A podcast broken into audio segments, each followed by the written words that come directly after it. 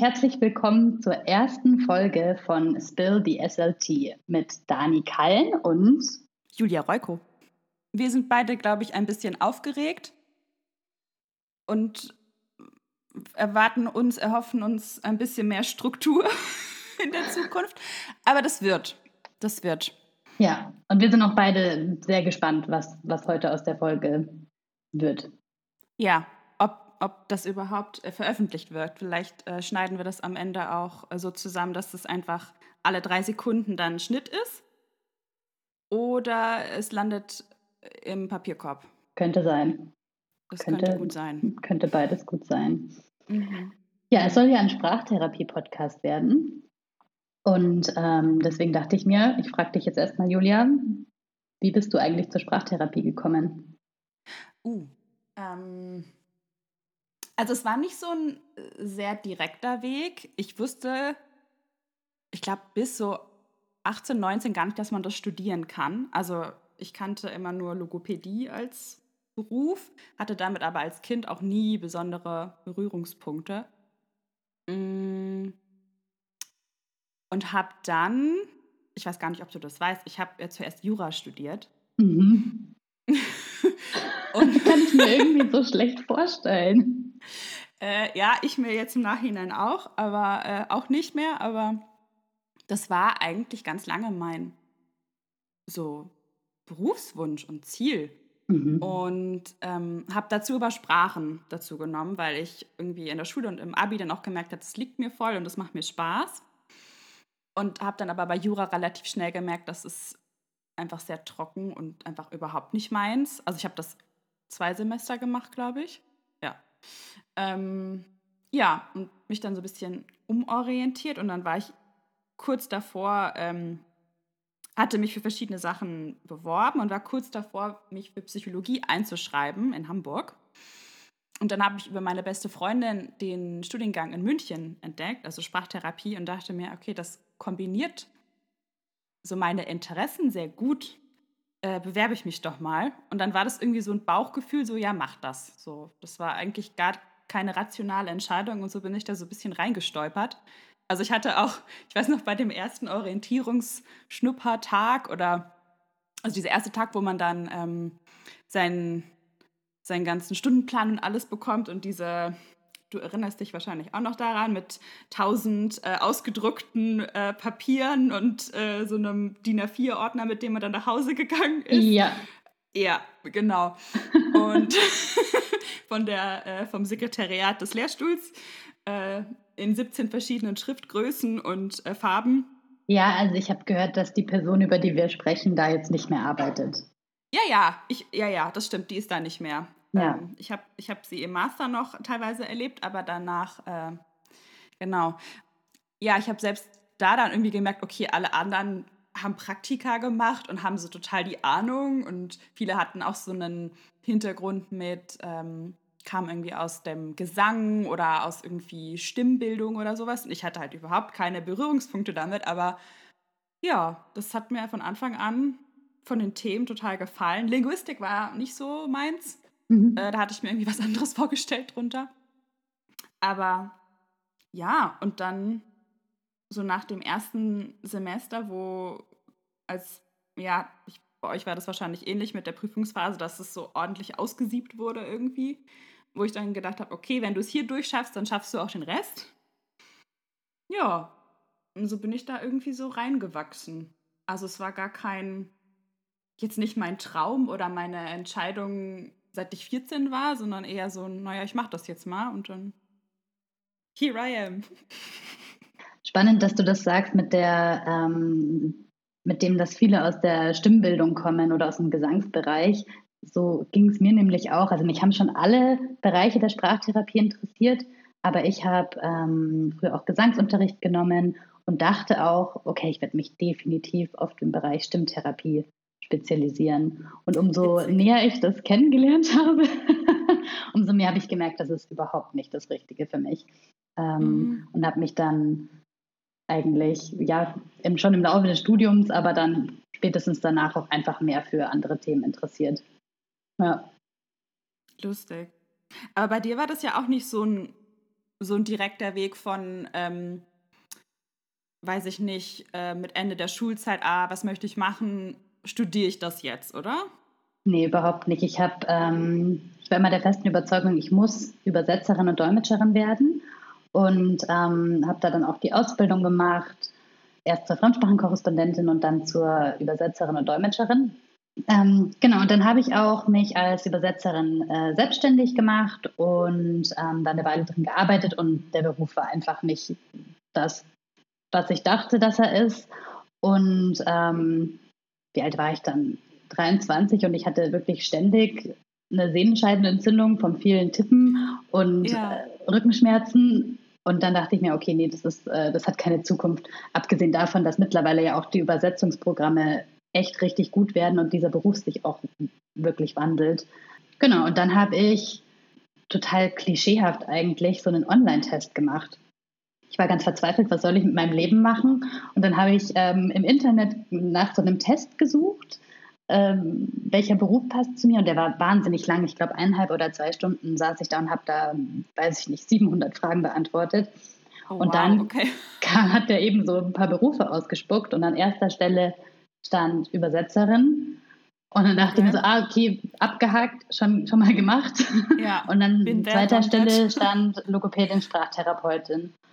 Und dann dachte ich mir, okay, den Beruf hatte ich einfach so gar nicht auf dem Schirm und habe ja. mich dann ein bisschen beschäftigt und dachte mir, wie cool, das ist einfach alles, was ich interessant finde. Damals ja. eben auch Gesang und Stimme, aber auch Sprache, äh, Psychologie, Medizin, also lauter so Themen, die ich einfach mega cool fand, dass sie so vereint werden. Ja. Ja. Nee, cool.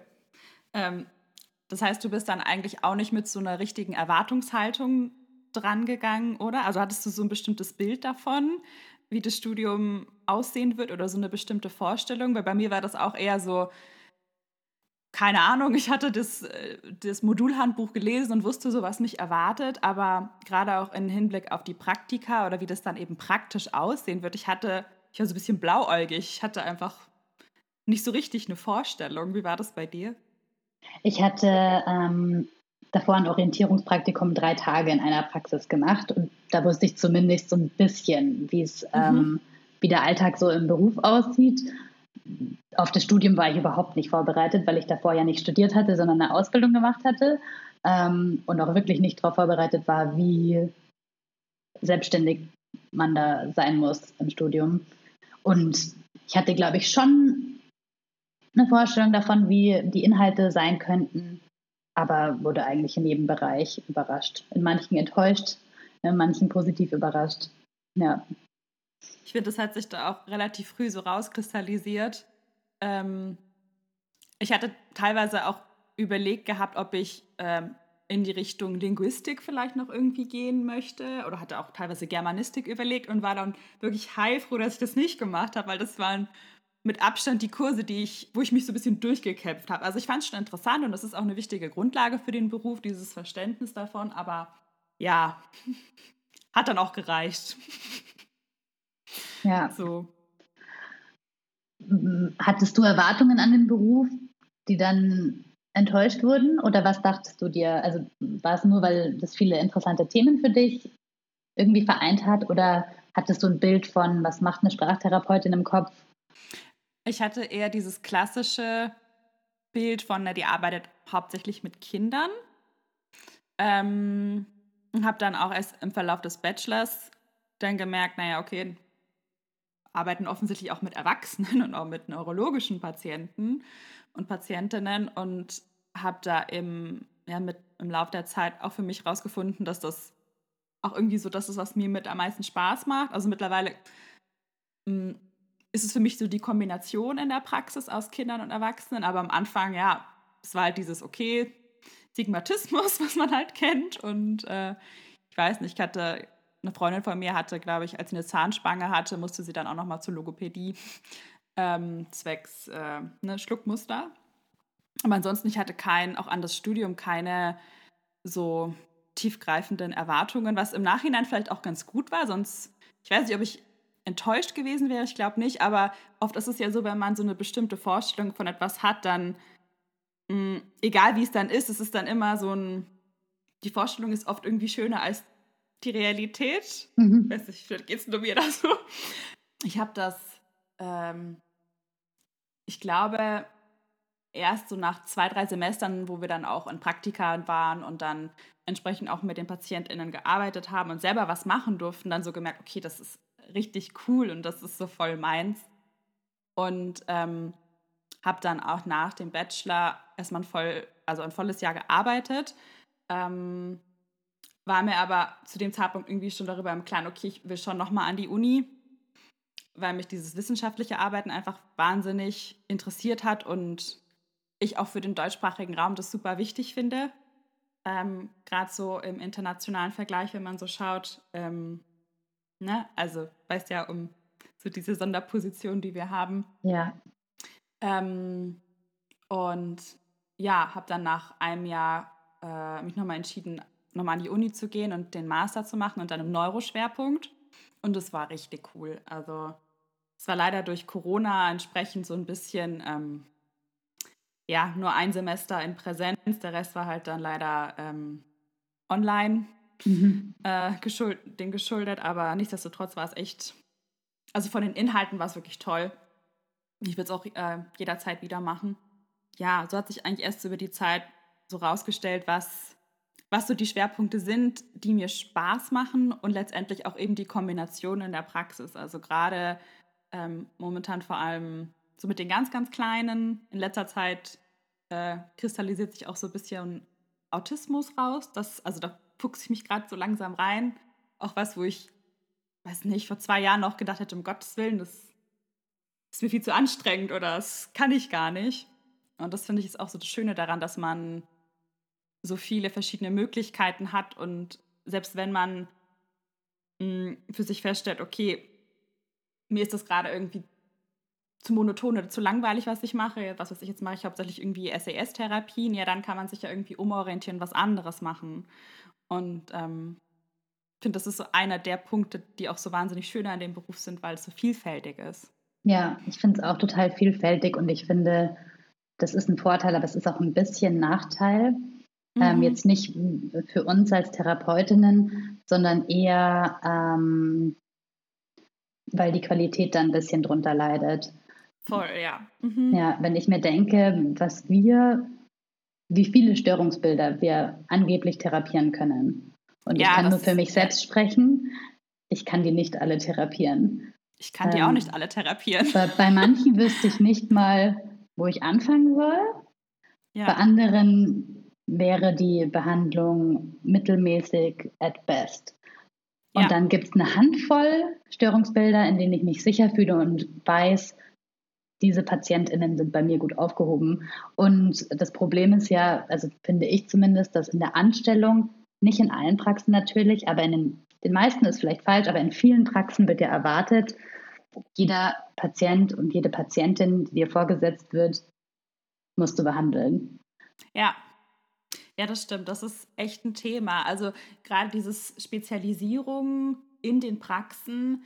Ähm, ich habe das Gefühl, dass viele, doch schon viele Praxen, ähm, auch wenn du so auf den Websites guckst, dass die eigentlich das ganze Spektrum anbieten, größtenteils. Und ich mir dann immer denke, wenn man vier TherapeutInnen hat, die da arbeiten, zum Beispiel angestellt, es kann gar nicht sein, dass das abgedeckt wird durch alle. Also ich persönlich mache, wie du auch gesagt hast, vielleicht eine Handvoll Störungsbilder und weiß, okay, da bin ich up to date, was den wissenschaftlichen Stand angeht. So, ähm, da mache ich Fortbildungen dazu, so, hm, da halte ich mich irgendwie up to date. Aber bei den anderen, also ich habe da auch gar nicht den Anspruch, das alles zu können. Das ist echt so ein bisschen Qualität über Quantität. Ähm Aber da würde ich auch noch dazu sagen, dass, soweit ich weiß, sind die Praxen auch dazu, also zumindest die mit einer Kassen, gesetzlichen ja. Kassenzulassung, sind sie auch dazu verpflichtet, alle Störungsbilder ja, anzunehmen. Ähm, ja. Daher müssen sie es ja eigentlich fast auf ihre Webseite schreiben und wie dann die Realität aussieht. Klar, es ist schwierig. Ich denke mir bei manchen Störungsbildern auch, es ist besser, für, diesen, für diese Patientin, wenn sie von mir behandelt wird, als von niemandem. Aber das ja. kann ja nicht mein Anspruch an meine Arbeit sein. Ja, und das sollte ja auch nicht sein. Aber ich habe das Gefühl, das ist so ein bisschen, da trifft so der Anspruch auf so Lebensrealität, ne? Also ja. mit Wartelisten von acht Monaten bis einem Jahr. Ähm, ja. Weil halt da irgendwie ähm, Personen auf der Warteliste sind mit irgendwie sehr spezifischen Defiziten oder irgendeinem speziellen Syndrom, wo sich keiner irgendwie sattelfest fühlt und dann sagt, ah, nehme ich mal lieber jetzt, weiß ich nicht, hier den Schetismus, das weiß ich so. Ähm, das ist echt ein Problem und es arbeiten ja auch nicht alle in so großen Praxen, wo das, ähm, wo das möglich ist, also wo man irgendwie zehn bis zwölf Kolleginnen hat, ähm, ähm, die das eventuell übernehmen könnten. Also das ist schon, das ist schon ein Thema. Total. Mhm. Hast du jetzt mal abgesehen vom Störungsbild eine Altersgruppe, mit der du nicht gerne zusammenarbeitest? Eine Altersgruppe? Mhm. Mm. Ich finde Teenager ein bisschen, bisschen schwierig, einfach weil ich gerade merke, also das, ich, ich, lehne das für mich nicht ab, ähm, aber ich finde es äh, herausfordernd.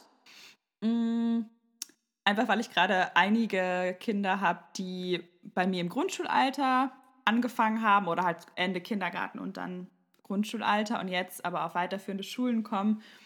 Und ja, also ich habe das Gefühl, da ist, da ist dann auch so, äh, die sind teilweise wahrscheinlich auch schon so ein bisschen austherapiert und haben nicht mehr so Lust.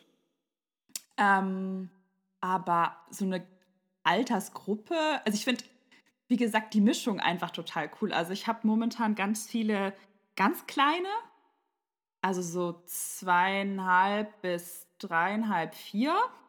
Und dann halt wieder, sage ich mal, 60 plus, 70 plus. Und das ist wirklich ganz schön, weil auch so die Energie ist halt, auch so das eigene Energielevel ist bei den einen so wahnsinnig hoch und dann kommt irgendwie eine Aphasie-Patientin und dann kommt man wieder so runter. Also das, ich finde so die Mischung macht es einfach. Aber mhm. es gibt jetzt keine Gruppe, wo ich sage, vom Alter her kann ich nichts mit anfangen oder ist mir irgendwie zuwider oder so, das nicht. Eher bestimmte Störungsbilder, wo ich sage, das ist einfach nicht meins. Mhm. Also da wäre zum Beispiel, also Stimme mache ich gar nicht. Ja, ich auch nicht. nee. Äh, lustig, weil das ja eigentlich so der Bewegpunkt für dich war, oder wo du am Anfang dachtest, ja, da gehst du so eher in die Richtung, ne? Ja, absolut nicht, nicht mehr. Lustig. Nee, das war von Anfang an für mich auch in den Seminaren und Vorlesungen war einfach so. Pff, nee. Eigentlich lustig, weil mh, hm, Stottern zum Beispiel macht mir total Spaß. Und das ist ja auch was, was teilweise sehr psychisch überlagert ist oder auch wo Psyche eine große Komponente ist. Das macht mir wiederum sehr viel Freude. Ähm, aber Stimme, ne. Das ist so das, ich glaube auch so mit das Einzige, wo ich sagen würde, da kann ich mich nicht für erwärmen. Also bei anderen, zum Beispiel Dysphagie oder so, ich, das mache ich schon, aber es ist nicht mein Favorite. Mhm. Mm, aber ja, aber wenn wir da eh gerade von sprechen, von Sachen, die man nicht gerne behandelt oder therapiert, gibt es irgendwie ein Störungsbild oder einen Bereich, wo du sagst, den könntest du für den Rest, okay, es ist vielleicht ein bisschen extremer, für den Rest deines Lebens machen und es würde dir nicht langweilig werden? Boah, das ist eine super schwierige Frage. ähm, mein absolutes Lieblingsgebiet und ja auch irgendwie mein Steckenpferd sind natürlich Late Talker. Ja. Aber ich finde die, ähm, die Arbeit mit den ganz Kleinen natürlich auch irgendwie anstrengend. Und wenn ich mir vorstelle, ich hätte wirklich 40 Zweijährige vor mir jede Woche. Ja. Das, ähm, ja. das ist einfach krass. Und man darf ja, finde ich, auch gerade bei der Arbeit mit Kindern nicht vergessen, dass man ja nicht nur das Kind hat, sondern ja auch noch die Bezugspersonen. Und ja, die Eltern aber. Da ja auch sehr einfühlsam sein muss. Und ähm, ich finde das auch einen total wichtigen Teil unseres Berufs. Aber das kann ich eben nur, wenn das wenige sind, mit denen ich jeden Tag zu tun habe. Ja. Also wenn ich eben dreimal an einem Tag mit Eltern spreche und ähm, Verständnis zeigen soll und mich wirklich in sie reinfühlen möchte, damit ich sie gut beraten kann und, und ja diese Beratung dann auch ankommt, dann klappt es. Wenn es aber acht sind, irgendwann denkst du, oh, das habe ich heute schon so oft gehört, ich kann nicht mehr. Ja, Und ich erinnere mich noch ich an die Zeit, ich habe, also ich habe noch nie in Vollzeit gearbeitet, aber ich habe ähm, mal drei Tage die Woche sozusagen Vollzeit gearbeitet, also acht PatientInnen am Tag. Und ich weiß noch, dass in dieser Zeit bin ich abends nach Hause gekommen. Ich war durch und ich wollte, wenn mein Freund versucht hat, mit mir zu sprechen, dachte ich mir, ich kann jetzt nicht noch jemandem zuhören. Das geht jetzt nicht mehr. Ähm, mhm. Genau, daher glaube ich, komplett nur ein Störungsbild wäre für mich immer schwierig. Egal was, okay. Ja, ist natürlich auch sehr utopisch, die Vorstellung. Ja. Julia, hast du denn ein Störungsbild? Wenn du nur noch eins machen dürftest, für welches würdest du dich entscheiden? Jetzt kommt die Frage zurück. ähm, oh, also momentan würde ich tatsächlich auch sagen Laytalker, weil mir das momentan super viel Spaß macht. Aber jetzt nicht mit dem die nächsten 40 Jahre. Also wenn es jetzt so wäre, okay, du machst jetzt die nächsten drei Monate, wenn es so begrenzt wäre. Das, das würde gehen. Ja, oder Aphasie oder Parkinson. Schwierig. Vielleicht. ich, ich sehe, was du meinst mit, das ist eine schwierige Frage. Ähm, können es auch drei Sachen sein? ähm, du meinst, du suchst jetzt einfach alle Sachen aus, die du gerne therapierst? Die ich gerne mag. ja. Äh, Julia, nein. Nein, okay. Nein, das kann es nicht sein. Aber du kannst auch einfach sagen, dass du die Frage nicht beantworten kannst. Es ist schwierig. Also, ähm, momentan, wenn es ein begrenzter Zeitrahmen wäre, würde ich sagen Late Talker. Ansonsten keine Ahnung. Weil sich das ja auch immer sehr schnell, also ich habe das Gefühl, das ändert sich bei mir immer so jährlich. Mhm. Ähm, von, von dem Klientel, mit dem ich gerne arbeite. Ich habe am Anfang überhaupt gar nicht gerne mit ganz kleinen Kindern gearbeitet, weil mir auch die ähm, Elternarbeit irgendwie viel zu anstrengend war. Und mittlerweile finde ich das super. Ähm, ja, also wer weiß, wie das in einem Jahr aussieht. Vielleicht mache ich dann nur noch Autismus, keine Ahnung. Also unwahrscheinlich, aber. Das mit der Elternarbeit finde ich äh, spannend, weil so ging es mir auch. Und ich fand das Seminar zur Gesprächsführung, das wir in der Uni hatten, ganz gut, aber es hat einfach zu wenig Raum eingenommen. Wir haben viel zu wenig darüber yeah. gelernt, wie man Eltern gut berät, wie, auch, wie relevant das auch ist. Total. Und wie man auch mit, ich mag das Wort nicht wirklich, aber ich weiß nicht, wie ich es besser ausdrücken kann, mit schwierigen Eltern umgeht. Ja. Und da, das Und haben wir einfach nicht gelernt. Und ich finde auch, ich weiß nicht, ob es dir auch so ging, aber gerade wenn man dann mit dem Bachelor fertig ist, ich, wie alt war ich da? 23, 24 oder so. Also ist ja egal. Man ist einfach eine relativ junge Person, die dann Erwachsenen, man ist ja auch Erwachsene, aber die sind ja meistens gut so 10, 15 Jahre älter als man selbst, ähm, ja, in einem Gespräch dann ähm, beraten muss, äh, aufklären muss, vielleicht auch kritische Sachen ansprechen muss. Ich habe mir da am Anfang sehr schwer getan, auch so in meinem Standing äh, und, und, so in dieser Abgrenzung und, und ernst genommen und wahrgenommen zu werden in meiner Rolle. Also das war schon ein Thema. Ähm, ist mittlerweile gut, ist mit der Zeit besser geworden, aber gerade am Anfang, ich habe mich da auch nicht gut vorbereitet gefühlt, ehrlich gesagt. Ja. Ähm, ich weiß nicht, wie war das? Bei euch musstet ihr da auch diese so ein ähm, Fake-Beratungsgespräch führen? Ja, also ich fand ja. das viel zu einfach, ja. ähm, weil natürlich deine ähm, Kommilitoninnen werden nett sein in diesem Gespräch. Ja. Und so ist es halt leider nicht immer. Ich hatte zum Glück nicht so sehr das Problem mit dem Alter, weil ich glaube, ich war 29, als ich das Studium abgeschlossen hatte. Da hatte ich den Vorteil, dass man mir sozusagen nicht ansieht, dass ich Berufsanfängerin bin. Also ich könnte den, das ja theoretisch schon recht lange machen. Und ja. die Leute fragen einen das ja auch nicht, wie lange machst du den Beruf schon? Nein, ähm, nein. Was ich oft gefragt wurde, ist, haben Sie denn selbst Kinder? Ja. Mm, und das, also das war oft in so vorwurfsvollen Situationen wenn die Eltern sich, glaube ich, angegriffen gefühlt haben durch Tipps, die ich ihnen für den Alltag gebe. Und ich habe versucht, mhm. ihnen zu erklären, es gibt nicht, also ich gebe ihnen ja keine pädagogischen Tipps, sondern es geht ja wirklich rein um den sprachlichen Aspekt. Und ich würde ja. Ihnen niemals einen Tipp geben, wie Sie Ihr Kind erziehen können, weil ich keine Ahnung von Erziehung habe. Aber klar, man fühlt sich schnell angegriffen. Ich finde es auch total nachvollziehbar. Genau. Aber ich hatte das Problem mit dem Alter nicht so sehr.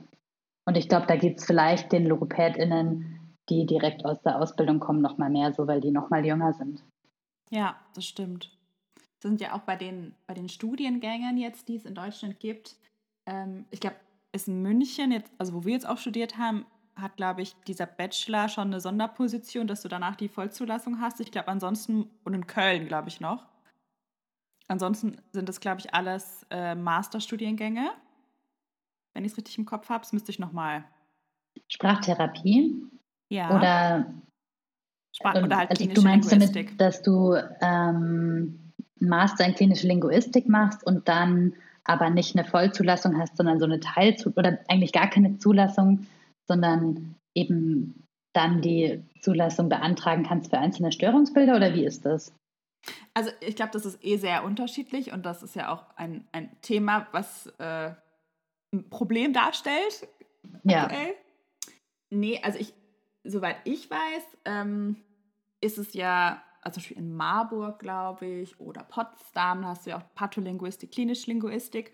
Ähm, da ist es, glaube ich, schon so, dass du halt mit dem Master dann eben die Zulassung bekommst. Oder sie, also ich meine, die Zulassung ist ja eh immer, du bist ja zulassungsbefähigt. Die, ja die, genau, die bekommst ja. du nicht, die ist ja an die Räumlichkeiten oder je nachdem eben gebunden, aber du bist zulassungsbefähigt. So. Ja. Ähm, genau, und ich glaube, es ist dann eben schon nochmal ein Unterschied, wenn du halt mit einem Master, da bist du in der Regel ja so vielleicht 25, 26, so roundabout.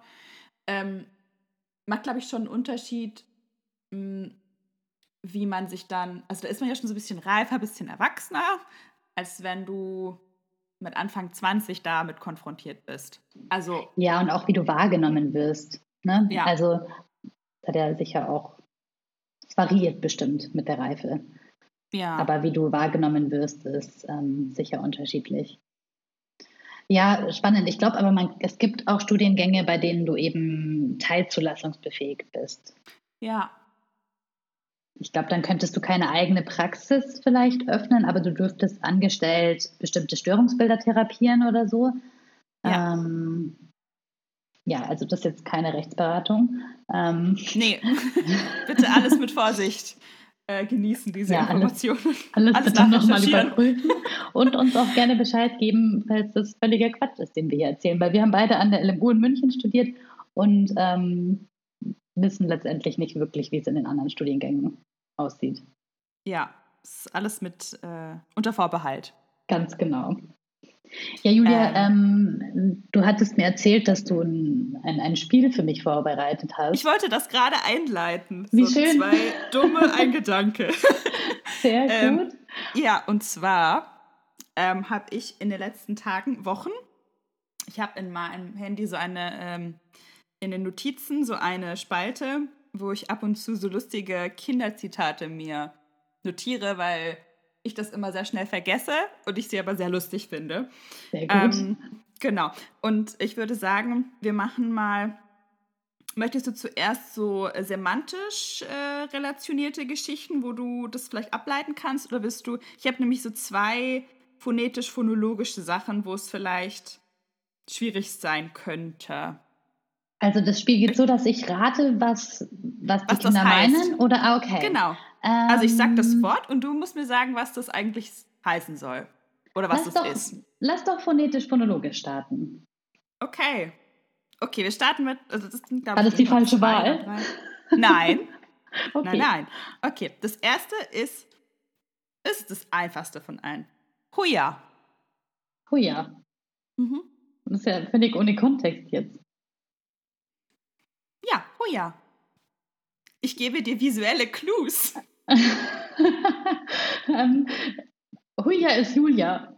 Ja, ja. Ich wäre im Leben nicht drauf gekommen. Ja, okay, gut. Ich habe gesagt, die phonetischen Huja. sind. Ja. Oh, das ist ja oder schön. auch Oder auch Frau Heuko. Verstehe. Ja.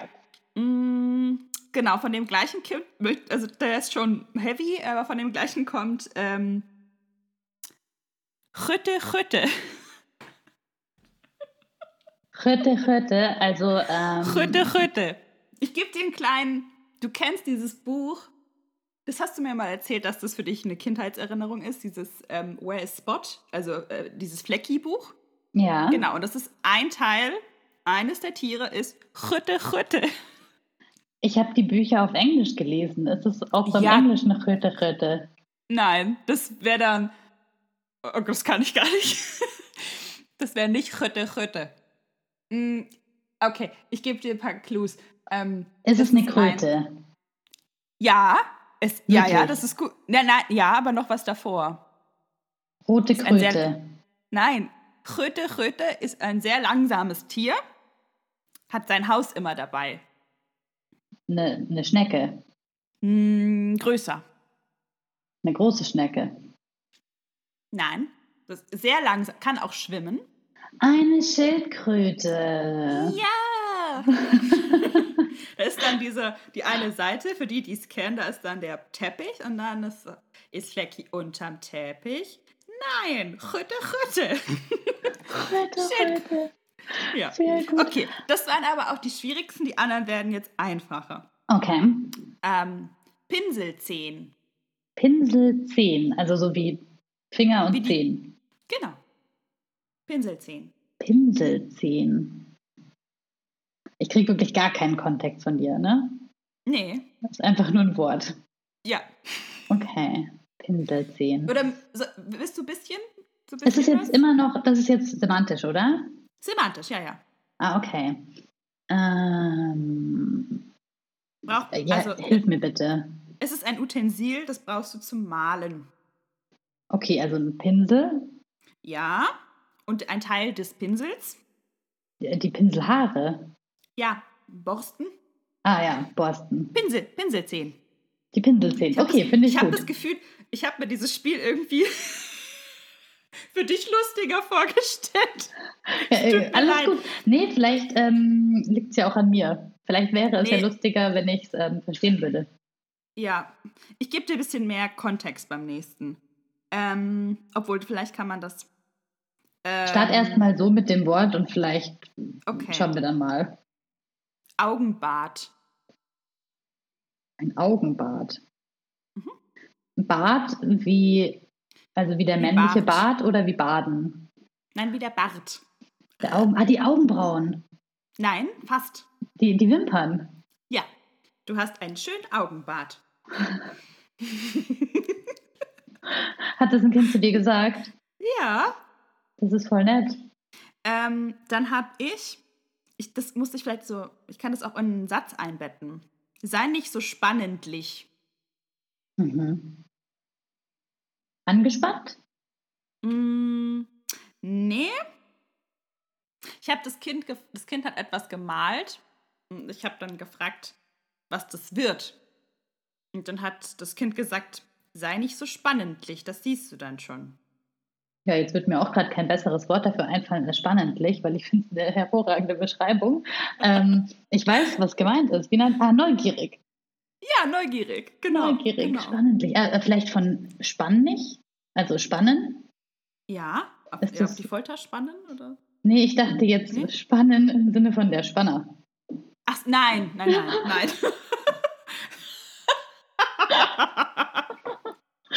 Hör auf zu spannen. Ja, genau, Hör weil ich so mein Bild zu bespannen. Mm, Was habe ich noch? Äh, Palmenbombe. Palmenbombe. Bist Mhm, du ein ein Strand? Satz dazu? Ja, Bist du ein Satz dazu? Okay, es ist nicht der Strand. Doch, doch, doch. Ist, Strand ist gut. Aber ist nicht die Bedeutung. Nein. Ah, okay, ja, dann bitte Wir einen waren, Satz.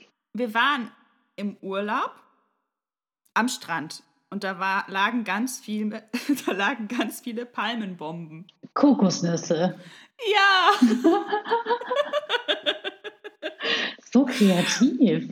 Ja, ne? Deswegen schreibe ich mir die auch immer alle auf. Was für ein Störungsbild hat- hat das Kind? Ähm, das ist ein SES-Kind und zweisprachig und der bringt immer richtig lustige Sachen. Ähm, Wäre jetzt spannend, ob in der, ob in der ähm, Muttersprache oder in der anderen Sprache, mit denen das Kind aufwächst, das vielleicht eine direkte Übersetzung wäre, Palmenbomben. Also das könnte ich mir irgendwie spannend. vorstellen. Das muss ich mal nachfragen. Das ist eine Sprache, die ich leider nicht spreche. Deswegen äh, ist es immer schwierig zu beurteilen. Aber das müsste ich mal, frage ich nächstes Mal. Ob das Könnte theoretisch sein. es könnte, es könnte sein, ich meine. Und es ist, finde ich, sehr äh, bezeichnend. Also es passt eigentlich gut. Auch von der Form, von der Größe. Palmenbombe. Ich hätte noch zwei. Ähm, Okay. Ein süßes. Willst du das Süße zuerst? Ja, bitte. Okay. Das liebe ich sehr. Nussmäuschen. Hat ein Kind dich so genannt? Nein, aber das wäre Oh. süß. Nein. Nein, das- Nussmäuschen. Ja. ähm, Ähm, nein, das wäre ein Satz wäre. Oh, schau mal, auf dem Ast sitzt ein Nussmäuschen. ein Eichhörnchen. Ja. Oh. Oh, das ist mega schön. Ab, ab Ja, sofort nenne ich die so. Nussmäuschen. Oh. Okay. Und letztes geht auch um ein Tier. Ein Rasenspringer. Ein Rasenspringer. Nicht Rasensprenger, sondern Rasenspringer. Springer. Grashüpfer. Richtig! ding, ding, ding, ding. Sehr Sehr gut. gut. Aber ich würde sagen, das ist ein Kind, das hat ähm, das Konzept von Synonymen verstanden. Ja. Ja. Ist immer so haarscharf. Ja, Daneben, ja, aber ga- ganz, ganz knapp smart. dran vorbei. Ich Ja, finde es auch ja. gut. Ich finde es mega. Sehr schön. Ja, ich So, hoffe doch, das dass ist alles, was ich habe von den letzten Tagen und Wochen. Das ist völlig ähm, in Ordnung. Aber ich, ich ähm, werde es weiter befüllen. Ich finde, du hast dich gut geschlagen. Ja, ich finde jetzt nicht so, aber ähm, ich werde noch üben. Also vielleicht, also ich meine, diese phonetisch-phonologischen, das ist halt auch sehr aus dem Kontext gerissen. ja, das stimmt. Ähm, aber die anderen hast du gut hergeleitet, größtenteils. Also das Nussmäuschen, das merke ich mir. Ja, solide Leistung. Das könnte ich mir auch vorstellen, dass es in manchen Sprachen vielleicht einfach so heißt. Ja, Nussmäuschen. Ja. Julia, was sagst du, sollen wir vielleicht noch ein bisschen einen Ausblick geben, Das was wollte ich auch vorschlagen. Podcast Was- was- noch so erwarten kann? Also vielleicht nennen wir jetzt keinen Namen. Ach komm, nein. nein, nein. Wir, wir, wir teasern mal so ein bisschen die Themengebiete an, die, mit denen wir uns äh, befassen möchten, oder? Ja, also ähm, ich finde vor allem wichtig, dass wir über so die Arbeitsbedingungen in der Sprachtherapie sprechen. Was bedeutet es, Sprachtherapeutin zu sein? Mhm. Ja, über die alltäglichen Probleme, vielleicht auch die Sachen, die im Studium nicht so behandelt werden, Grenzen setzen, Yes. ähm, durch den Tag kommen. Wo kann man sich einen guten Platz suchen, um zwischen Sitzungen mal zu weinen? Sowas. So, Escher empfiehlt, also die, ähm, die äh, Berufs, äh, der Berufsverband in den USA empfiehlt, äh, im Auto zu weinen. Ich habe gehört, das haben sie jetzt von ihrer Webseite runtergenommen, Ja, nachdem sich da ein paar schade. Leute beschwert haben. Ja, ich finde es Ja. auch eigentlich eine ganz gute Iconic. Empfehlung. Also jetzt in, in Deutschland arbeiten ja die wenigsten aus dem Auto raus. Ähm, Ja.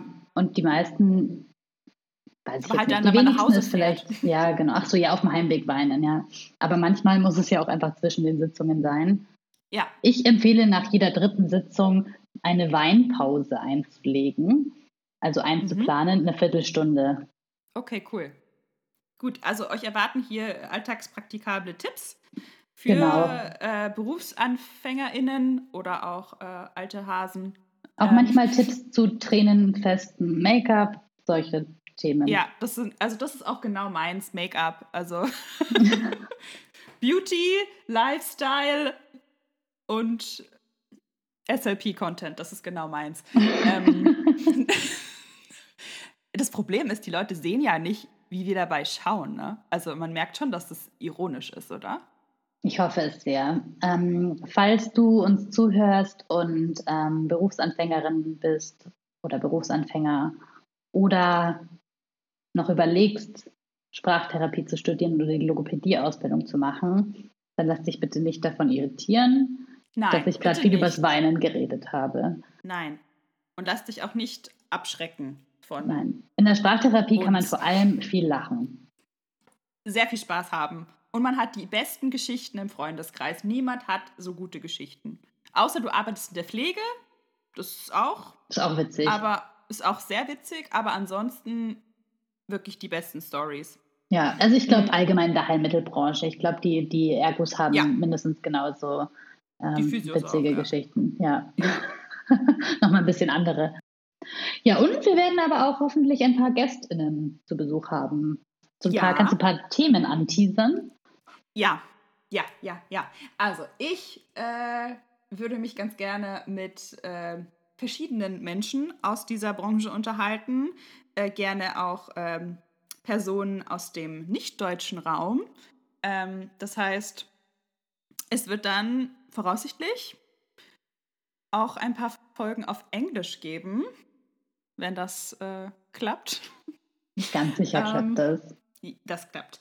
Ähm, also ich wäre sehr dafür, auch Themen anzusprechen, die mh, mm, im deutschsprachigen Raum noch nicht so thematisiert werden. Zum Beispiel sowas wie Diversität in der Sprachtherapie, ähm, gerne auch äh, politische Themen, ähm, sowas wie, ich habe ja hier mein tolles Notizbuch vor mir und ähm, da steht dann sowas wie, was Feminismus mit einer äh, nahezu rein weiblichen Berufsgruppe zu tun hat. Ähm, das wird euch erwarten, wenn wir da jemanden finden oder wir unterhalten uns darüber. Ich glaube, da könnten wir auch sehr lange drüber reden. Mhm. Ähm, ja, wie gesagt, Diversität in der Sprachtherapie und auch, ähm, wie sieht Sprachtherapie in anderen Ländern aus, ähm, mit unterschiedlichem kulturellen Hintergrund. Ähm, ja, das wäre so das, ähm, worauf ich mich freue. Und ich glaube auch, dass ich im Lauf der Zeit, wenn wir mh, mm, vielleicht dann auch nicht nur äh, unsere Tante und äh, eine Person von Instagram haben, die uns hier zuhört, ähm, dass wir dann ja vielleicht auch irgendwie Themenvorschläge annehmen können, die gewünscht werden, GästInnen einladen können, die ja erwünscht sind. Also das soll ja alles so ein bisschen interaktiv werden. Du ja, es soll interaktiv werden. Ja, ich nicke. ähm, ja, ja, ich bin total gespannt, was daraus wird. Letztendlich, äh, wir sind ja auch neu im Podcast-Game. Wie man nicht ähm, merkt. wie man bestimmt gar nicht merkt. Nein, ähm, nein, nein. Und ja, wollen uns auch einfach anschauen, was daraus so Cooles werden kann. Ja. Wir freuen uns. Schauen wir mal, was wird. Was wird. Es wird auf jeden Fall irgendwas draus werden. Und wenn ihr ja, wenn jemand, der gerade zuhört, Themenvorschläge hat oder ähm, eine Gästin, die perfekt wäre oder uns einfach ähm, konstruktives Feedback zu dieser Folge geben möchte, dann könnt ihr uns anschreiben. Am besten wahrscheinlich auf Instagram. Ja. Sollen wir das, können wir das dann in die, in die Folgenbeschreibung irgendwie packen oder so? Ja, ich kann Unsere dir gleich sagen, das heißt Show Notes. Caption. Ah, in, die, in den Show Notes findet ihr dann unsere Instagram-Handles. Dieses genau. Internet ist Neuland für uns alle. ja, genau. Also in den Show Notes findet ihr unsere Insta-Handles und ähm, schreibt uns. Unbedingt. Wir antworten dann auch. Ja. Vielleicht. Wahrscheinlich. Jetzt müsste unsere Jingle dann ertönen, die wir uns jetzt noch aussuchen. Jingle, dingle, ding. Dieses. Ich kann eher so äh, Lautmalereien ganz gut, die habe ich viel geübt. Ja? Tschu, tschu. Die Eisenbahn. Wow. Okay, I'm impressed. Wel welches Tier kannst du noch gut?